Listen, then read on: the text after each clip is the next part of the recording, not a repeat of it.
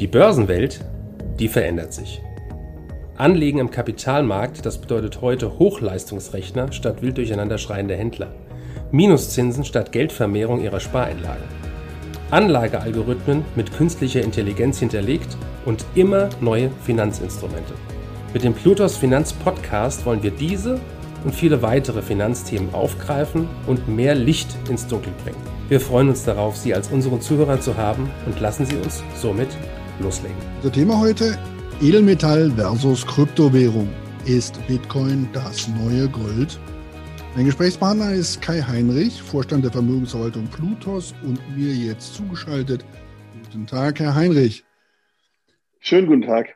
Herr Heinrich, die Plutos Vermögensverwaltung wird nicht unbedingt jedem was sagen. Deshalb äh, möchte ich Ihnen am Anfang die Gelegenheit geben, uns äh, so in ein, zwei Minuten mal zu erklären, wie Sie als Vermögensverwalter unterwegs sind und mit welchen Schwerpunkten.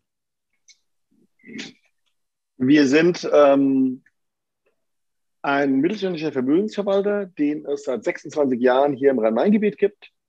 Wir haben zwei Niederlassungen, eine in Frankfurt und äh, eine in Taunusstein. Wir ähm, legen am liebsten sozusagen Produkt klar an, Aktien, Gold, Liquidität.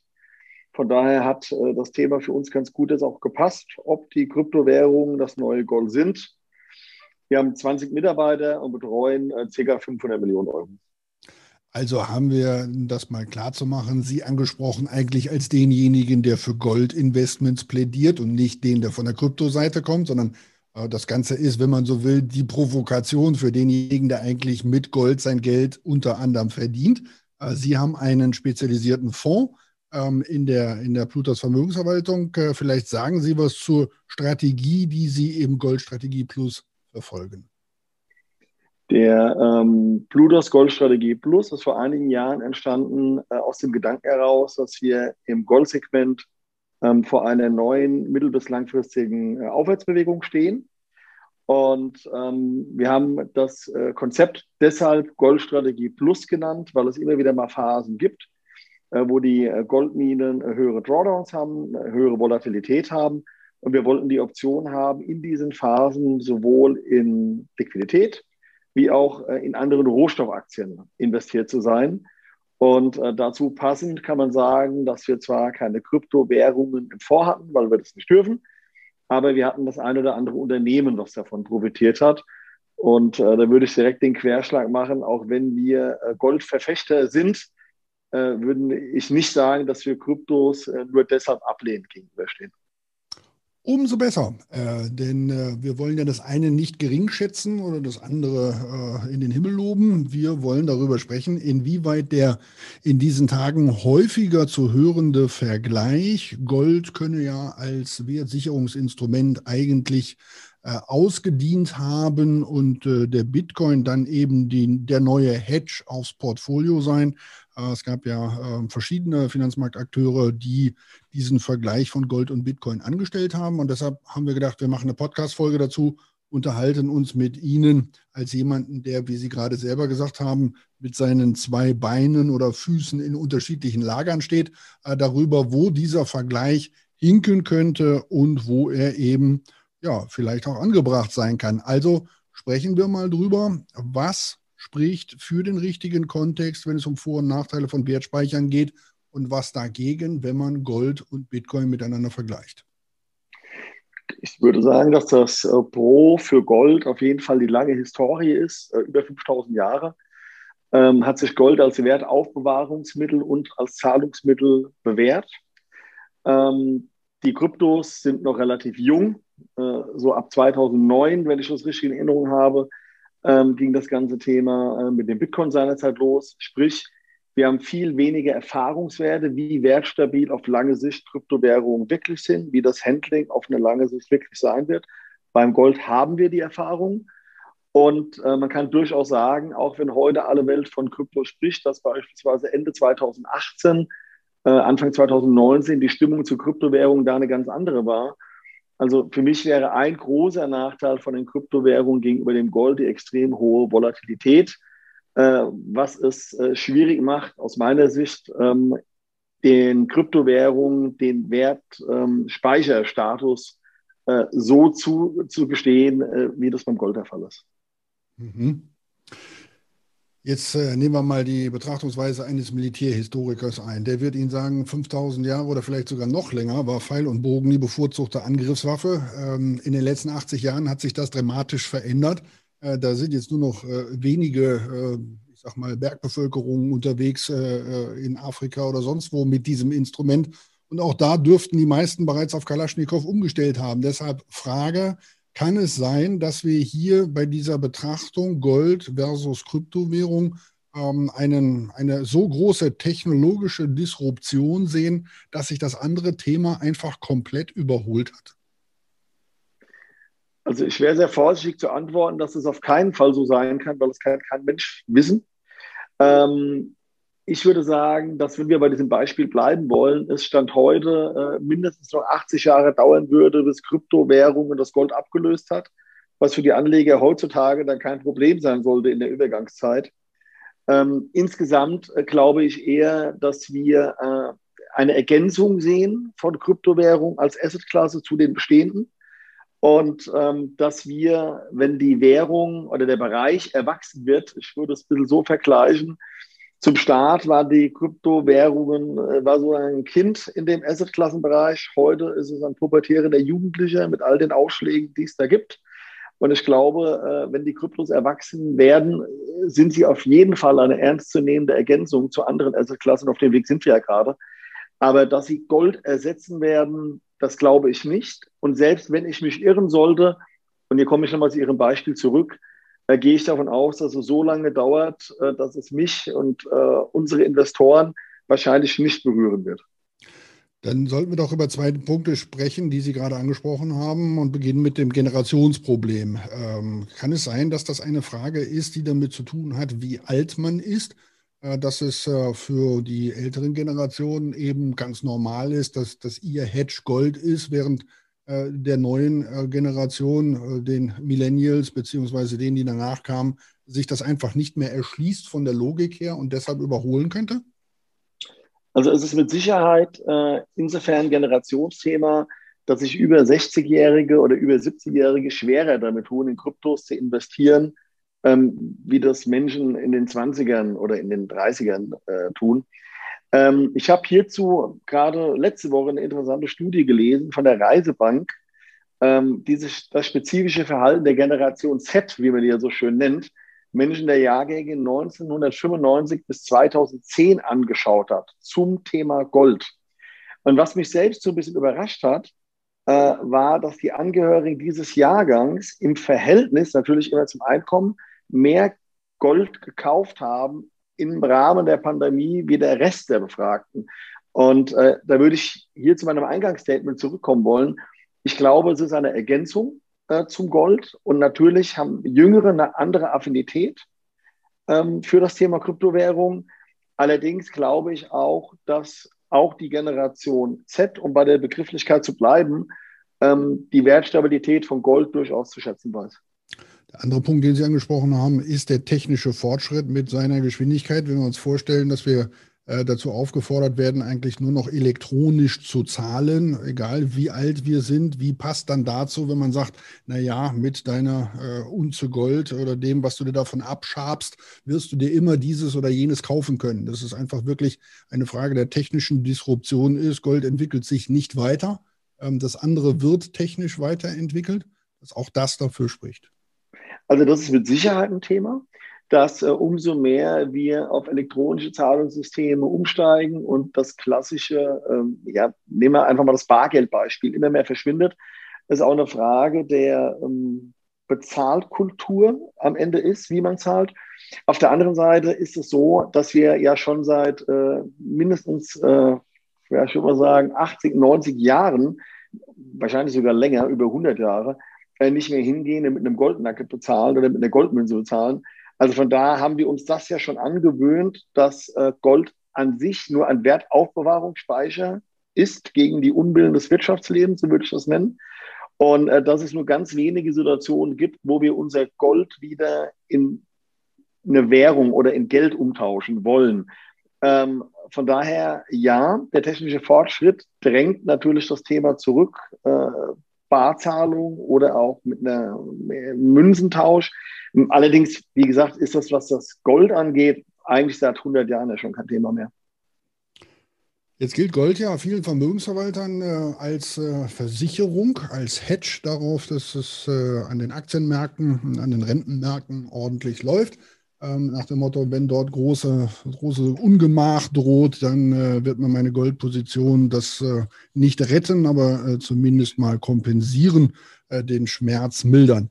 Hat das denn tatsächlich gerade in den letzten Jahren funktioniert, dieser Hedge? Es hat leider nicht mehr so gut funktioniert wie früher. Also wenn wir äh, mindestens zehn Jahre zurückgehen.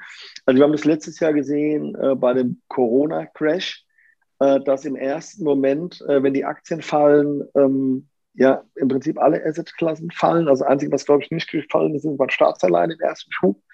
Also sprich, äh, Corporate Bonds sind gefallen, auch Gold ist gefallen.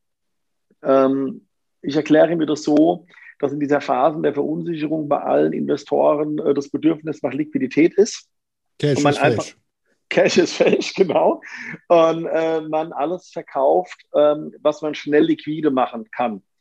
Und ähm, allerdings sehen wir, dass in einem äh, zweiten Rutsch oft äh, dann äh, Gold nicht mehr so stark fällt. Also wir haben das jetzt gesehen, wie gesagt, im Corona-Crash. Wir haben das in dem Fed-Crash 2018 gesehen und auch bei vielen anderen Gelegenheiten dass im zweiten Schub Gold nicht mehr so stark dabei ist. Und wenn sich eine allgemeine Unsicherheit ausgebreitet hat, ab irgendeinem Punkt oft eine Gegenbewegung im Gold anfängt. Und äh, im letzten Jahr hat man das ja dann auch gesehen. Ich würde mal sagen, so ab April, Mai äh, haben wir dann festere Goldpreise gesehen und ähm, haben ja auch über die Goldminen in der Phase dann profitieren können. Da sind wir aber bei einer spannenden Frage, denn in der gleichen Zeit, äh, wir werden das gleich nochmal sehen, sind ja die Kryptowährungen im Wert gestiegen. Das heißt, hat hier einfach die Kaufkraft äh, gefehlt, die jetzt quasi in die Kryptowährung gegangen ist, die normalerweise dann in Gold als anderes Sicherungsinstrument gegangen wäre? Nach dem Motto, der Hedge hätte funktioniert, gäbe es jetzt keine Kryptowährung? Also die These ist ja im letzten Jahr diverse Male aufgestellt worden, dass das ein Problem für Gold ist. Ähm, ich glaube das nicht, ähm, aus zwei Gründen. A, haben wir das Verhalten vom Gold äh, auch in Phasen gesehen, ähm, wo äh, Kryptos noch gar nicht so ein Thema waren. Finanzkrise beispielsweise ist im ersten Rutsch Gold auch mitgefallen. Also eigentlich analog, wie wir das im letzten Jahr gesehen haben. Ähm, des Weiteren, äh, ich glaube, dass was die Großinvestoren angeht, ähm, die klassischen äh, Goldinvestoren nicht zwangsläufig die waren, die die Kryptopreise gepusht haben im letzten Jahr, ähm, weil äh, da aus meiner Sicht ja auch einfach viele Momentum-Trader drin waren, die natürlich auch mal in Gold investieren, aber die nicht die klassischen Goldinvestoren für das Thema sind. Und von daher glaube ich, das ganze Thema Tech und hier insbesondere Kryptos äh, war einfach sexy und war der Momentum-Trade im letzten Jahr oder auch in diesem Jahr natürlich noch.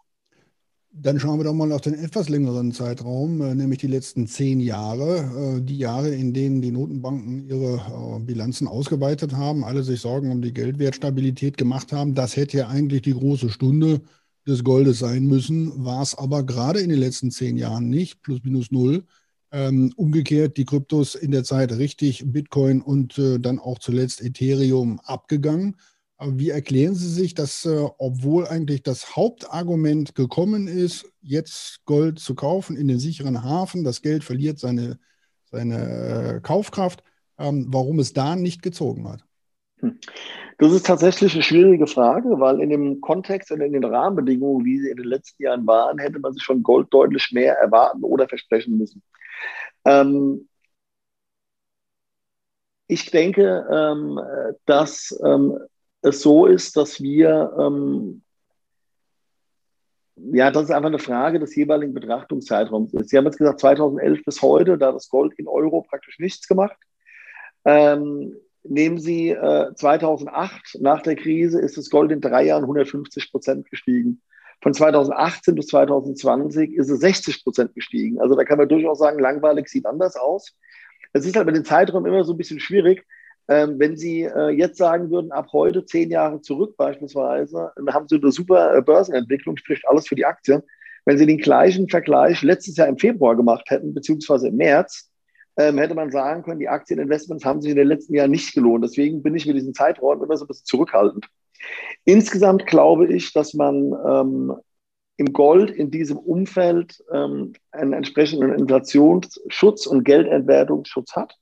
Und dass gerade, wenn man auch über einen sehr langen Zeitraum geht, äh, man mit dem Gold sein Geld sozusagen ähm, erhalten hat, auch gerade in größeren Inflationsraten. Ähm, ein Beispiel äh, dafür wäre die Phase zwischen 1970 und 1980, ähm, was ja als eine der letzten bekannten Inflationsphasen gilt. Da ist das Gold in der Zeit über 640 Prozent gestiegen. Und äh, wir haben ja in den letzten Jahren trotz der Geldmengenauswertung im alltäglichen Leben gar nicht so eine große Inflation gehabt, zumindest wenn man den ähm, einschlägigen staatlichen Indikatoren glauben mag. Was wir bisher hatten, war eine Vermögenspreisinflation, sprich in Aktien und in Immobilien. Also jeder, der hier in Frankfurt oder auch sonst in der großen deutschen Stadt unterwegs ist, wird das Thema nachvollziehen können. Ähm, von daher würde ich da noch keinen Abgesang aufs Gold einleiten. Man muss mal schauen, wie das ganze Thema jetzt weitergeht. Wir sind ja Trendfolger. Und ähm, für uns ist es also so, dass wir bis 2011 äh, den ersten Schub im Gold hatten, dann gefolgt von der Konsolidierung bis 2016. Und seitdem steigt der Goldpreis an sich wieder. Und wir glauben, dass jetzt in den nächsten Monaten hier auch eine Beschleunigung kommt. Bei den ähm, Kryptos im Verhältnis gesehen, äh, äh muss man einfach sagen, ähm, ich glaube schon, dass ähm, zusätzlich zu dem Teil natürlich ernsthafte Investoren, wie gesagt, die Anlageklasse wird langsam erwachsen, hier auch einfach viele Momentum-Trader ähm, investiert sind seit äh, letztem Jahr, eigentlich seit der Corona-Krise. Und ähm, dass man auch sagen muss, dass man sich die gute Performance der Kryptos natürlich auch unter einer entsprechend hohen Schwankung erkauft. Und es dürfte eine spannende Frage sein, wenn wir mal eine Korrektur in den Kryptowährungen sehen, die zweifelsohne kommen wird, weil nichts steigt einfach immer weiter. Ähm, wenn man dann eine Betrachtung machen würde auf eins oder zwei Jahre, äh, wie dann die Bewertung von den Kryptowährungen ausfällt. Ne? Und auch da hätten wir uns die Kryptowährung zum Beispiel 2018 angeschaut oder 2017, hätte eine Bewertung auf so einer äh, runden 10-Jahres-Basis ja auch anders ausgeschaut. Ja, wobei äh, ich wollte gerade darauf hinaus, äh, es wird ja wahrscheinlich wieder einen Krypto-Winter geben, aber tun wir mal nicht so, als wenn es sie nicht zwischendurch schon gegeben hätte. Das Ding ist ja schon mehrfach totgesagt worden zwischendurch äh, und trotzdem hat der Bitcoin sich dann wieder erholen können. Ähm, wenn wir mal die Marktkapitalisierung nebeneinander stellen, ähm, das investierbare Gold und die Kapitalisierung an Bitcoin, wo stehen wir denn dann da jetzt? Haben Sie da so ein paar Zahlen für uns? Ja, also es ist so, dass die ähm, Kryptowährungen, wenn man das so insgesamt betrachten wollte, also wirklich extrem aufholen, klar. Alleine durch die Wertanstiege, äh, die in einem äh, deutlich höheren Maßstab stattgefunden haben wie im Gold und dadurch bedingt, dass natürlich auch neue Kryptowährungen entstanden sind. Also wir haben im Moment, wenn man die Kapitalisierung anschaut, im Gold noch einen viermal so hohen Wert wie bei den größten Kryptowährungen, wenn man die zusammennimmt viermal so groß wie bei den größten Kryptowährungen, also beim Bitcoin. Und trotzdem muss man sagen, dafür, dass das vor zehn Jahren noch alle für eine Schnapsidee gehalten haben, gegenüber dem Gold ist das natürlich schon gewaltig. Was, was sagt uns das? Gut, das sagt uns, dass wir eine neue, dass sich in den letzten zehn Jahren eine neue Assetklasse entwickelt hat. Und das ist auch das, was wir auf jeden Fall sehen, auch wenn wir, ähm, wie soll ich sagen, überzeugte äh, Goldanhänger sind oder auch glauben, dass das einen absoluten Mehrwert im Portfolio bietet. Deswegen ähm, habe ich bewusst gesagt, ähm, wir sind nicht äh, von der Sorte, die sagen, es gibt nur Gold und das mit den Kryptos ist alles Quatsch. Also das ist definitiv ähm, zwischenzeitlich eine ernsthafte Anlageklasse geworden. Und ähm, ich darf da das Beispiel vom Anfang nochmal bemühen. Wir sind äh, in der Pubertät äh, dieser ganzen Geschichte. Und bekanntermaßen dauert es da nicht mehr lange bis zum Erwachsenwerden. Wir haben das in den letzten zwölf Monaten gesehen. Es gibt ähm, einige Großinvestoren, die das Thema Kryptos vor fünf Jahren mit der Kneifzange nicht angefasst hätten. Äh, die haben heute einen ganz anderen Blick auf das Thema. Und ähm, ich sage mal, die konservativsten äh, von denen halten sich noch zurück, aber auch die werden nach und nach kommen, einfach aus dem Grund, weil die Performance lockt. Ich habe in einem Bericht von der Börsenzeitung gelesen, dass die Münchner Rück beispielsweise, was ihre Assets äh, angeht, sich da auch sehr zurückhaltend geäußert hat. Aber immerhin hat man da auch schon mal so ein knappes Prozent in dem Segment. Und ich glaube, um, das ist ja nur mal ein Beispiel von vielen amerikanischen Banken und Hedgefonds war abgesehen, die da sehr ablehnend dem Thema gegenüber äh, standen, ähm, hat sich da schon einiges geändert und das wird sich auch weiter verändern. Also umso leichter handelbar es auch wird ähm, über äh, ETFs, über Futures, äh, wo es ja nun auch erste Themen in den letzten äh, ein, zwei Jahren gibt, äh, über Fonds, die sich da entwickeln, äh, wird auch ein breiteres Publikum den Weg dahin finden. Von daher, es ist äh, definitiv eine Ergänzung zu den Anlageklassen, die wir haben und ich glaube, das auch zu Recht das macht das Gespräch mit Ihnen ja auch so interessant, dass Sie ein, ein äh, Twitter sind, äh, der Verständnis für beide Dinge hat und ein differenziertes Bild hat, denn die meisten sind entweder äh, bekennende Krypto-Fans oder sie sind Krypto-Gegner. Ähm, sie sind jemand, der beidem was abgewinnen kann. Da das so ist, sprechen wir ein bisschen über den Inflationsschutz. Gold ist immer wieder gesagt worden, sei ja eigentlich der perfekte Inflationsschutz. Jetzt muss man sagen, Gold kann weiter gefördert werden. Wie viel im Boden ist, wissen wir nicht. Also eigentlich weitet sich die Menge des Goldes selber aus, ist Gold selbst inflationär. Der Bitcoin hingegen ist äh, in der Summe auf, wenn ich es richtig weiß, maximal 21 Millionen Stück begrenzt. Ähm, wenn wir die Zombie-Coins wegrechnen, die schon irgendwo verreckt sind, äh, weil Festplatten auf dem Müll gelandet sind, weil Leute ihre USB-Sticks nicht mehr öffnen konnten, äh, das, was dann überbleibt, äh, das müsste doch eigentlich der viel bessere Inflationsschutz sein. fangen, fangen wir mit dem Thema Gold erstmal an. Also Gold als Inflationsschutz, klar, wird noch Gold gefördert, aber im Verhältnis äh, zu der Geschwindigkeit, mit der die Geldmenge ausgeweitet wird, kann man ja auch hier sagen, dass die absolute Goldmenge gegenüber der Geldmenge beständig abnimmt, weil wir ja einen deutlichen Anstieg der Geldmenge gegenüber der Goldmenge haben. Ähm, von daher würde ich sagen, äh, dass ähm, die ein bisschen provokante Aussage ist Gold inflationär, weil es mehr Gold gibt, äh, wie vor zehn Jahren beispielsweise die kann man ganz klar verneinen, weil am Ende ist ja immer die Frage, was ist der Konterpart dazu? Der Konterpart sind die Währung, die sind deutlich schneller gewachsen wie das Gold. Also von daher ist Gold nicht inflationär in unserer Standardwährung betrachtet. Kann es eigentlich gar nicht in der Logik. Ähm, bei Bitcoin haben Sie natürlich recht. Ähm, hier ist es ganz klar begrenzt. Das ist so.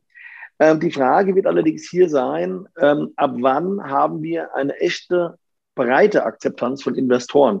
Und ähm, ich glaube, damit es als Inflationsschutz, und jetzt sind wir wieder bei dem Thema Wertaufbewahrungsmittel gelten kann, muss die Währung erwachsen sein, weil es verträgt sich einfach nicht mit der extrem hohen Schwankung, die wir darin sehen. Und ich glaube, solange wir da keine Beruhigung der Volatilität sehen, wahrscheinlich dadurch bedingt, dass größere Langfristinvestoren dann auch einfach investiert sind und es eine größere Akzeptanz allgemein gibt, wird es trotz der begrenzten Menge schwierig sein, es äh, ja als nennen wir es mal klassischen Inflationsschutz zu sehen. Aber ähm, ich glaube, dass es auf jeden Fall äh, eine, eine Ergänzung für Gold oder Aktien oder im Zweifelsfall auch Immobilien ist. Und auch hier gibt es ja erste Produkte, wenn auch nicht von uns, die eine interessante Mischung beispielsweise haben, indem sie als Inflationsschutz in Gold und Kryptowährung investieren. Also wo man sieht, wo die Gedankenwelt hier dann noch hingeht.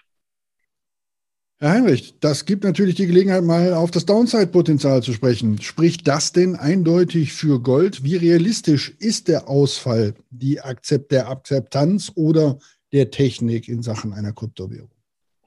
Das ist eine extrem schwierige Frage. Jetzt kann ich mal mit so einer, mit so einer Phrase antworten. Prognosen sind schwierig, insbesondere wenn sie die Zukunft betreffen. Also ähm, ich, also ich würde sagen, fangen wir mal mit dem Gold an, weil dann tue ich mich ein bisschen leichter. Ähm, ich glaube, äh, dass wir beim Gold vor der nächsten Aufwärtswelle stehen. Und ähm, dass wir, auch wenn sich das ein bisschen fantastisch anhören mag, ähm, mindestens Potenziale bis zu einem Preis von 3000 Dollar pro Unze. Und ähm, dass, wenn das passiert, das Ganze auch relativ schnell geschieht. Und ähm, dass vielleicht sogar da noch das interessantere Investment für den ein bisschen offensiveren Anleger dann tatsächlich Goldminen sind, weil die natürlich einen entsprechenden Hebel auch darauf haben, und ähm, die Goldminen in den letzten Jahren wirkliche Hausaufgaben gemacht haben und sehr solide finanziell aufgestellt sind. Also von daher die Verbindung ähm, Geldmengenausweitung, große ähm, Konjunkturprogramme. Äh, wir sehen das jetzt bei den Rohstoffpreisen, von Kupfer angefangen, über Eisenerz, also wo die Preise explodieren und von Holz will ich gar nicht reden oder Dämmstoffe, was sie kaum noch kriegen, gestörten Lieferketten. Ich meine, das ist am Ende alles inflationär. Ähm, der Zins wird, Stand heute, äh, wahrscheinlich nicht steigen können. Und äh, das spricht einfach für Gold und eine entsprechend positive Entwicklung. Bei den Kryptowährungen tue ich mir es ein bisschen schwerer, weil die Erfahrungswerte fehlen. Ähm, ich glaube, äh, dass die äh, Kryptos äh, oder Bitcoin jetzt erstmal reif nach diesem wahnsinnigen Sprint für eine Korrektur sind. Ähm, und dass wir äh, aber danach, und die kann auch heftig sein, also durchaus 20, 30 Prozent. Ich glaube, das ist da auch nicht ungewöhnlich. Das Ganze äh, hat einfach einen riesen Schub jetzt hinter sich gebracht. Und ähm, hier hat man ja so ein bisschen das Thema, äh, kennt man doch von früher, wenn die Bildzeitung über Aktien schreibt, bist du besser draußen. ähm, am Ende ist das so, wenn ich überlege, wie viel ich über Kryptos in den letzten sechs Monaten gelesen habe, also dann würde das da zwischenzeitlich auch bald gelten. Da möchte ich aber nicht den Abgesang einleiten. Es geht einfach nur mal um eine gesunde Korrektur. Aber, aber Sie, meinen, Sie meinen so Aussagen und Anzeigen äh, wie bei der Bildzeitung, hatte ich Sie, glaube ich, gesehen, äh, die Finanzdiva und die nächsten zwei Coins, bei denen Sie dabei sein müssen, ja. Äh, das, also, das hatte ich jetzt tatsächlich nicht gesehen, aber es ist ein sehr schönes Beispiel. Ja? Also, äh, das stimmt mich so ein bisschen skeptisch für die, sagen wir mal, äh, jüngere Zukunft, so würde ich das ja. sagen.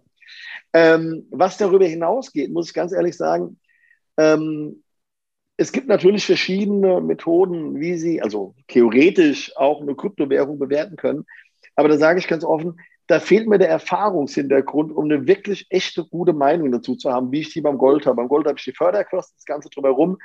Ich würde es einfach mal sehr pauschal formulieren wollen. Ich glaube, wir kriegen erst eine Korrektur und danach einen kräftigen Anstieg in den Bitcoins, wo man nach der Korrektur nochmal wirklich viel Geld verdienen kann formulieren wir es doch direkter. Die Sorge, die mancher hat, der nicht in Kryptowährungen und in Bitcoin investiert ist, das Ding könne noch gehackt werden und es könnte sich herausstellen von heute auf morgen, dass es nichts mehr wert ist. Rechnen Sie mit einem solchen Szenario? Nein. Dann wollen wir das an dieser Stelle kurz halten. Bei der Frage Gold und Bitcoin als Wertaufbewahrungsmittel äh, und als Spekulationsinstrument. Andererseits äh, wird sich natürlich auch die Frage stellen, wie die Notenbanken mit diesem Thema umgehen. Die Notenbanken sind heute die größten Bestandshalter in Sachen Gold. Ähm, rechnen Sie damit, dass Notenbanken in absehbarer Zeit anfangen, selber in Kryptowährungen zu investieren? Und was ist mit der Sorge, das könnte so zu Tode reguliert werden, dass die Leute dann den Spaß dran verlieren an den Kryptowährungen? Also jetzt sind wir beim größten Risiko von Kryptos aus meiner Sicht. Äh, das ist der Staat und die Notenbanken. Ähm, man soll niemals nie sagen, aber ich kann mir schwer vorstellen, dass Notenbanken in Bitcoins investieren. Ähm, ich glaube, dass der Weg, und da gibt es ja erste Tendenzen, dass man versucht, eine eigene Kryptowährung zu kreieren, äh, keine Ahnung, Krypto-Euro oder wie man das Ding dann nennt, Krypto-Dollar. Ähm, weil es hier am Ende ja auch ein Stück um die Währungskontrolle geht, würde ich sagen. Und äh, von daher also, dass die Notenbanken, keine Ahnung, 5% ihrer Währungsreserven in irgendwelchen Kryptowährungen halten, dazu fehlt mir die Fantasie. Ähm, ich glaube, man wird versuchen, äh, ein Konkurrenzprodukt zu generieren, so nenne ich das einfach mal. Und äh, wird es den etablierten, äh, bis dahin wahrscheinlich etablierten Kryptowährungen über die Regulatorik versuchen, schwer zu machen. Ähm, da hätte ich aber, das sage ich jetzt bewusst, weil am Ende geht es ja um gutes, vernünftiges Geld äh, für die Menschen, da hätte ich die Hoffnung, dass das nicht funktioniert. Aber das ist wirklich eine Hoffnung. Also ich glaube, äh, dass das das größte Risiko für die Kryptowährungen sind, das ist die Regulatorik. Sprechen wir da aber nicht äh, eher dann so von Stable Coins mit niedriger Volatilität und nicht mit dem, was die Investoren für sich als äh, Möglichkeit der, der Wertspeicherung und äh, des Spekulationsobjektes andererseits sehen?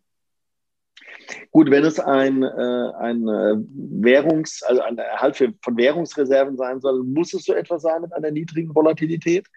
Ähm, ich glaube aber auch, dass wir, und es hat ja schon angefangen, ich meine, wir haben 2009 nur von den Bitcoin gesprochen, jetzt gibt es ja unzählige, äh, viele Kryptowährungen mit unterschiedlichen Charaktermerkmalen. Und ähm, ich denke, äh, dass sich hier äh, immer mehr etwas herauskristallisieren wird, was eine niedrige Volatilität hat und als Wert Aufbewahrungsspeicher auch dienen kann. Und dass es aber auch, äh, ich sage mal salopp, Zocker-Kryptos geben wird, weiterhin. Nicht anders, wie wir es ja am Aktienmarkt auch sehen. Ich meine, wir haben Blue Chips, die sind stabil, um das Geld anzulegen. Und es gibt welche äh, für den äh, dynamischen Fun-Faktor. Das wird bei den Kryptowährungen nicht anders sein. Äh, ich glaube halt einfach übergeordnet, dass die Notenbanken eine, ähm, wie soll ich sagen, äh, eine Konkurrenz neben den eigenen Währungen auf Dauer versuchen werden, nicht zuzulassen. Wagen Sie einen Ausblick, wie die Sache insgesamt dann sich weiterentwickeln könnte, wie sich das Verhältnis zwischen Gold und Bitcoin weiterentwickeln wird, sagen wir mal auf einen Zeitraum von fünf bis zehn Jahren? Nicht in absoluten Zahlen, sondern vielleicht mhm. äh, mit Blick darauf wird, wird sich der Trend zusetzen, der Bedeutungsverlust des Goldes im Verhältnis zu den Kryptowährungen. Das glaube ich nicht. Also ich glaube, dass ähm, wir ähm, beides benutzen werden. Und ähm, dass es aber zum Teil auch unterschiedliche Investoren ansprechen wird. Es wird auch zum Teil welche geben, die in beide Themen investiert sind. Aber ähm, ich glaube nicht, dass wir, ähm, also dass wir das Verhältnis zum Beispiel umkehren, ne? dass wir sagen, okay, die meisten haben Kryptos und so ein paar äh, salopp formuliert Alte, die es nicht einsehen wollen, haben noch ein paar Goldstände. Die ewig gestrigen, ähm, ja. Die ewig gestrigen, genau. Also das glaube ich nicht. Ich glaube, dass die Kryptos schon einen riesen Aufholsprint hingelegt haben. Und ähm, ich denke aber auch, äh, dass sich das äh, in den nächsten zehn Jahren tue ich mir schwer, aber in den nächsten fünf Jahren nicht ausweiten wird. Sie haben schon was zum Gold gesagt und Ihrem Fonds. Stellen wir die Frage, wann äh, Ihr Haus anfangen wird oder es schon getan hat, in Kryptowährungen als Asset, Sie haben eben selber von der Etablierung einer Assetklasse gesprochen, zu investieren.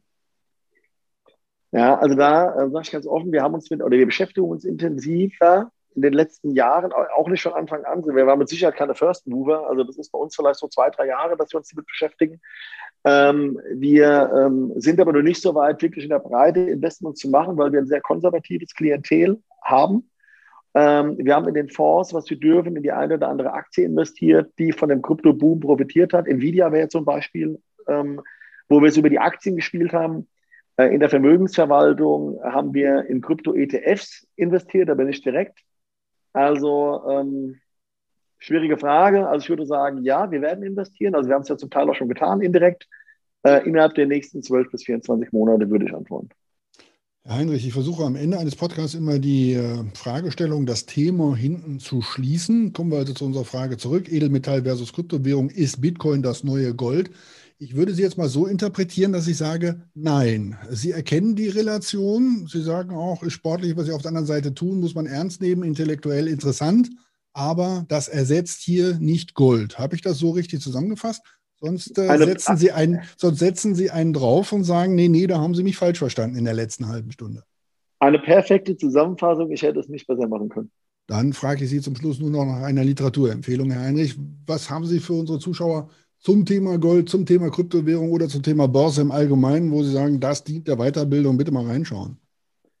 Dann würde ich äh, eine Sache auf jeden Fall übernehmen in Richtung Gold, die einmal im Jahr erscheint. Das ist der Goldreport in Gold wie Trust äh, von der äh, Incrementum in Liechtenstein. Äh, für alle, die sich für aktuelle Themen rund ums Gold interessieren, auf jeden Fall absolut lesenswert.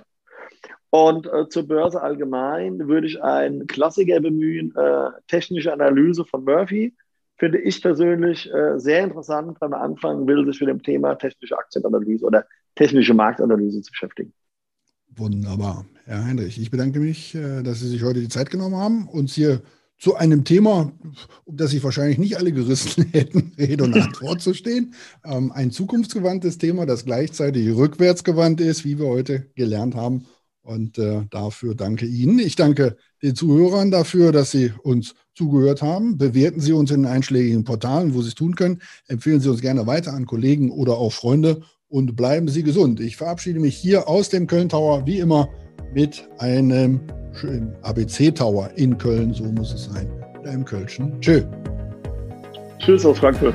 Danke für Ihre Zeit und Anhören unseres Plutos Finanzpodcasts. Ein Podcast, der Ihnen sowohl allgemeine Informationen zum aktuellen Marktumfeld sowie auch Wissen zu speziellen Themen wie Rohstoffe, Fonds oder auch Aktien einfach und effizient vermitteln soll. Wenn Ihnen der Podcast gefallen hat, dann hinterlassen Sie gerne eine Bewertung auf Apple Podcasts und folgen Sie dem Podcast auf Spotify. Teilen Sie ihn auch gerne auf Facebook, Twitter und LinkedIn und besuchen Sie uns auf plutos.de. Viel Spaß weiterhin und bis zum nächsten Mal, Ihr Plutos-Team.